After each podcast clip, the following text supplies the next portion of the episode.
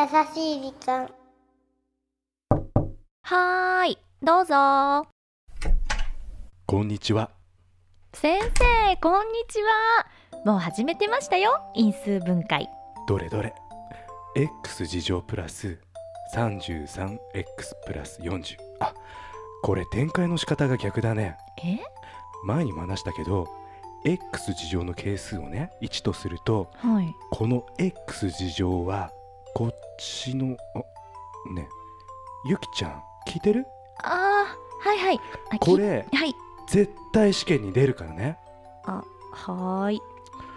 なんか顔真っ赤だよ。え？大丈夫？熱とかあるんじゃないかな。いや知恵熱かな。うーんあどれ。うーん熱はないみたいだな。その熱は恋の温度ですよややーってナッキーなんでこたつの中にあんたがいるのよ。え？ずっといたよ。はあずっとこたつに？うん。勝手に女の子の部屋に入るなんてもう絶対に許せない今日こそは。まあまあそれに因数分解なんてちょろいくせにわからないふりしてさ。あのね数学的な因数分解にルールはあっても恋という因数の分解に答えはないのよ。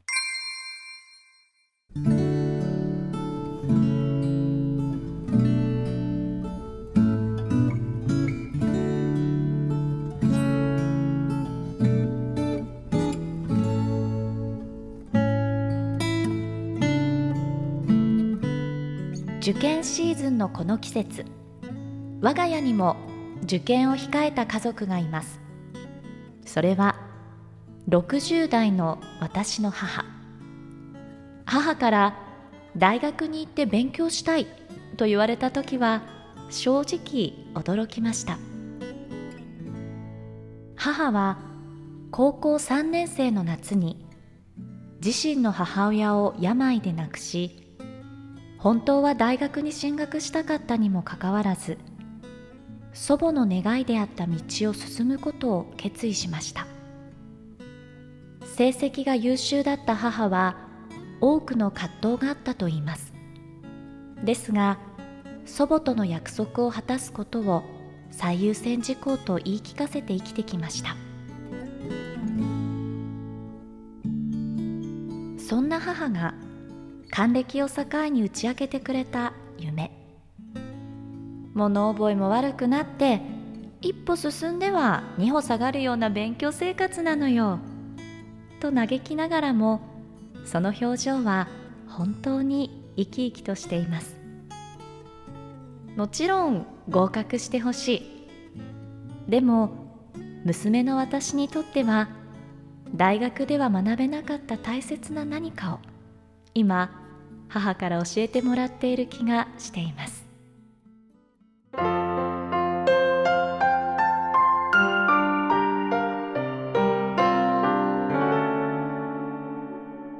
優しい時間。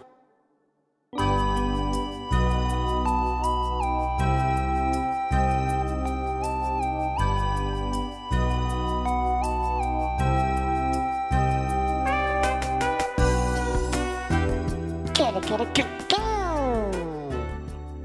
ンさあ今回はポッドキャストネーム勝代さんからいただいたメッセージをご紹介させていただきました。はいありがとうございます。とてもうん。立派なお母様ですね。本当ですね。うーん本当いくつになっても夢があるというかうん。目標があるということは本当にこう生きがいでしょうしうん。周りの人もやはりそういった方を見て元気づけられるってこういうことを言うのかなって。うあん。そうだね。本当に年は関係ないっていうかいつもこうチャレンジ精神持ってたいね。本当ね。う、うん。んさあ合否。結果どうなるか楽しみではありますけれどもうん。何かそれ以上にね私たち自身も得たものがあったような気がいたします。はい。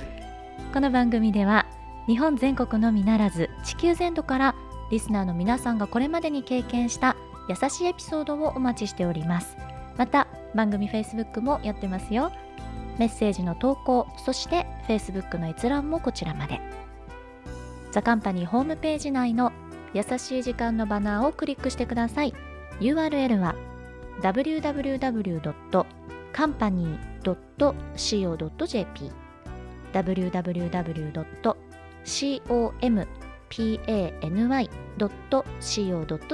です。さあ今月ももう終わりですね。早いですね。ねえ。でもまだ来週もう一回配信があるのね。あそっか。頑張りましょう。ということでぜひ来週もお聞きください。お相手はゆきでした。ラッキーでした。バイバイゆきさはーいんまさにこの1月は受験シーズンなんだね。そうね。確かにこうセンター試験があったりあったり。各学校のうん。試験が始まっていく時期かな。そうだね。ん。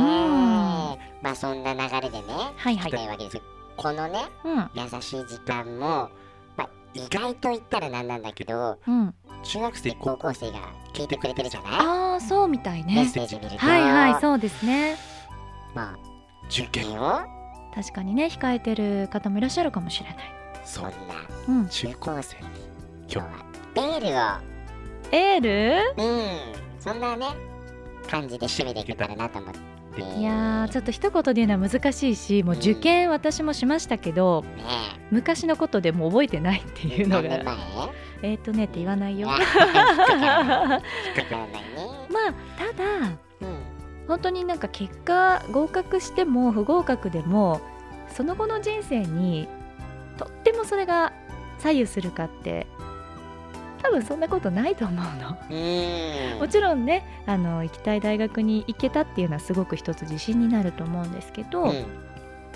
なのでまあ言いたいのはあとちょっと準備期間が最後のラストスパートだと思うのでうん月並みだけど本当に悔いの残らないようにね。そうだね。うん、その結果ありプロセスだと思いますんで皆さん風邪ひかないように。そしてあとちょっと頑張ってください。